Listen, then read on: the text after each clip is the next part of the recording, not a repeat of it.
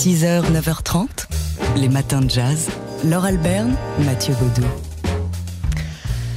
Aujourd'hui euh, sera rendu un hommage national à Jean-Paul Belmondo après euh, avec une cérémonie qui doit débuter à 16h30 dans la cour d'honneur de l'hôtel des Invalides. Le cercueil de Jean-Paul Belmondo sera recouvert euh, dans cette cour d'honneur du drapeau tricolore. Un éloge funèbre sera prononcé par Emmanuel Macron. 1000 personnes du public pourront assister à cette cérémonie sans invitation préalable et deux écrans géants retransmettront cette cérémonie sur l'esplanade des Invalides à l'extérieur du bâtiment. Ensuite, fait rare, les portes des Invalides seront ouvertes à partir de 19h30 à, la fin de la cérémonie à tous ceux qui souhaiteraient se recueillir devant le cercueil euh, qui restera au centre de la cour. Et les obsèques de Jean-Paul Belmondo se tiendront pour leur part demain à 9h en l'église Saint-Germain-des-Prés. Mais ce matin, en cette journée donc d'hommage national, on a voulu un peu jazzifier Bébel en auscultant les bandes originales de ses films. Il faut dire que ça avait été fait par d'autres. Hein. Les, les, musiciens qui, sans le savoir parfois, ont contribué à sa gloire. Alors il y a eu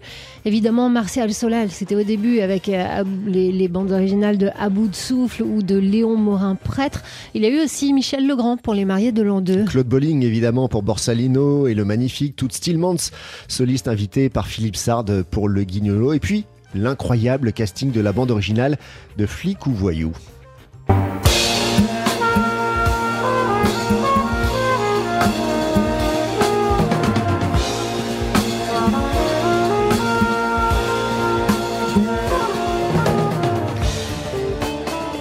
La musique du film de Georges Lautner était signée bah, par son compositeur fétiche, Philippe Sard.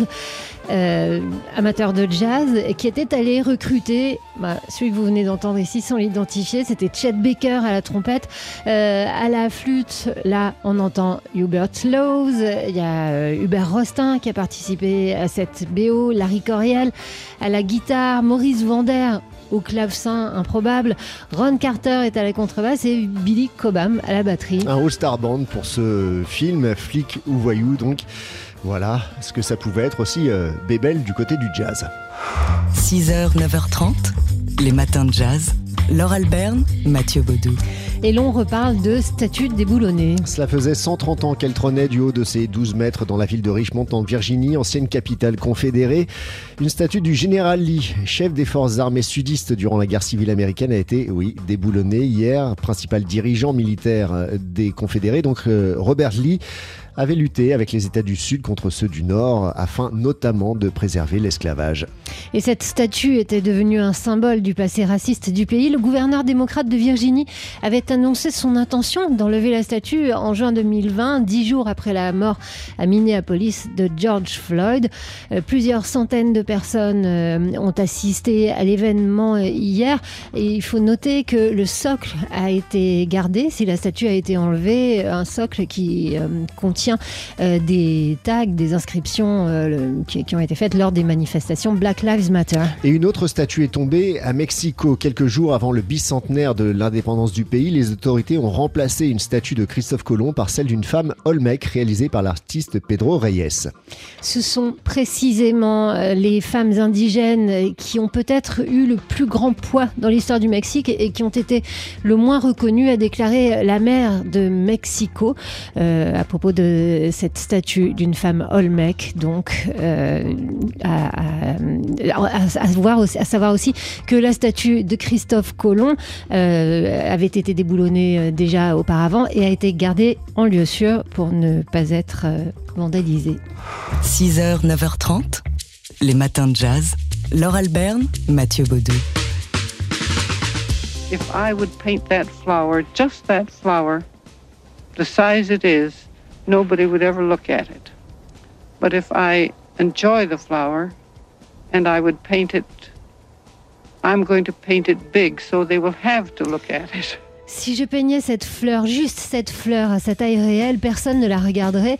Mais si cette fleur me plaît, Mon choix d'artiste est de la peindre en grand pour qu'on la regarde. Ainsi parlait Georgia O'Keeffe, la peintre américaine à qui euh, le Centre Pompidou euh, consacre la première rétrospective française. Ça a commencé hier et ça se poursuit jusqu'à début décembre. Il ne faut pas rater ça. Et on dit enfin une rétrospective, une vraie rétrospective consacrée à cet immense peintre, euh, donc figure de l'art américain, qui est, est morte à 98 ans. Autant dire qu'elle a eu bah, tout le temps de traverser les courants, les mouvements, et elle s'y est allègrement baladée. Et l'exposition propose un parcours complet à travers une centaine de peintures, de dessins, de photos retraçant l'ensemble de cette carrière artistique au, long cours. Elle a croisé euh, tous les courants euh, de peinture du XXe siècle, Georgia O'Keeffe, et elle n'en a jamais délaissé aucun, passant jusqu'à la fin d'un style à l'autre, du figuratif comme ces immenses fleurs dont elle parlait à l'instant. Fascinante, hein, on s'y perd.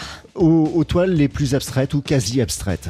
Voilà, Georgia O'Keeffe donc est mise à l'honneur et ça commence juste, ça a commencé hier au centre Pompidou à Paris, à Beaubourg. Les matins de jazz. De l'œil à l'oreille. Et nous avons l'immense plaisir de retrouver ce matin euh, notre ami Fabien Simode, rédacteur en chef du magazine D'Art l'œil, euh, pour une nouvelle saison de chronique. Et oui, pour vous poser cette question, pour vous demander, Laure, à quels objets le nom de Johnny Hallyday vous fait-il penser? C'est dangereux ça. Un t-shirt avec un chien loup Bon, moi je dirais une guitare et une moto. En tout cas, c'est ce qu'il a fait penser à Bertrand Lavier, l'artiste français qui a proposé cet été un projet accepté par la ville de Paris d'une sculpture en hommage au chanteur devant le palais Omnisport Accor Arena. Alors cette sculpture commémorative représentera une moto, hein, une Harley Davidson plantée au haut d'un mât en forme de manche de guitare. Lavier est un habitué des superpositions d'objets. Hein, depuis qu'il a posé en 1984 un réfrigérateur sur un coffre-fort, geste qui perpétuait une tradition remontée vous le savez, à Marcel Duchamp. Or, cet hommage à Johnny fait polémique. On lui reproche deux choses. D'abord, de faire l'apologie de la moto dans une ville, Paris, qui entend lutter contre la pollution.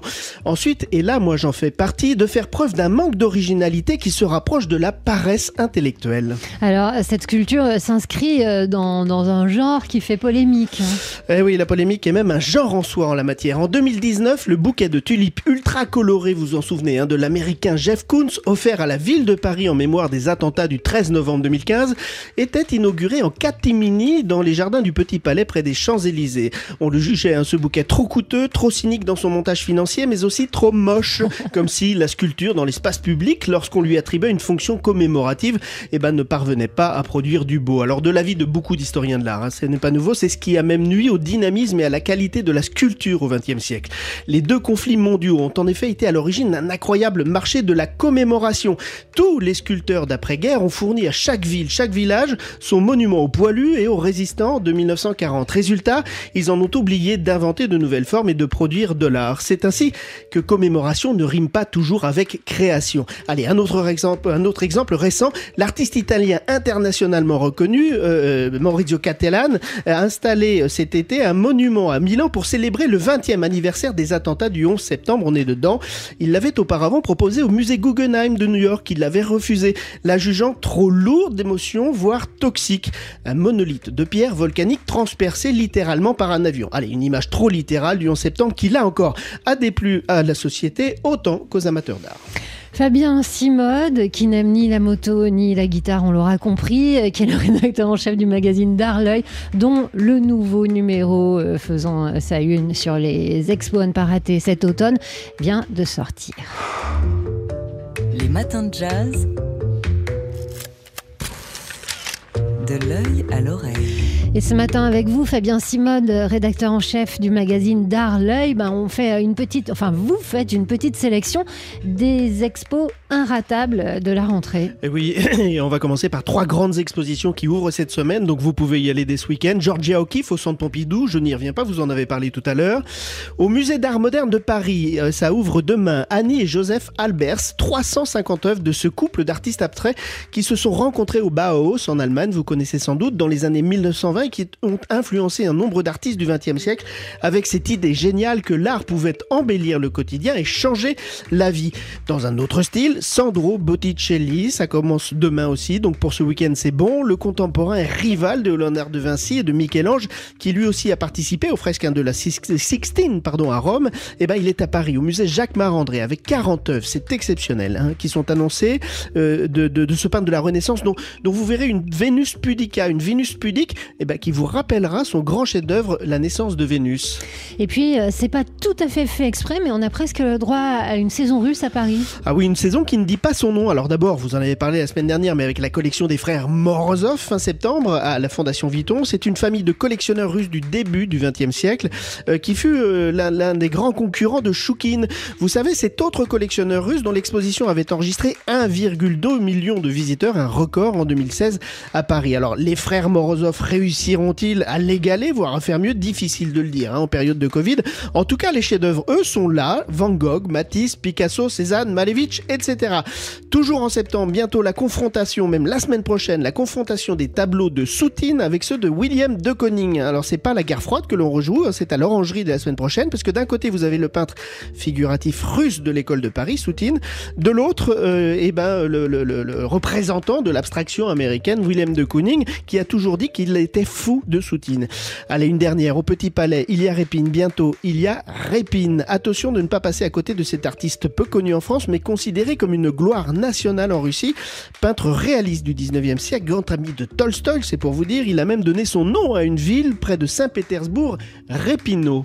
Voilà pour une petite sélection. Tout le reste est à découvrir dans le nouveau numéro de l'œil. Les matins de jazz.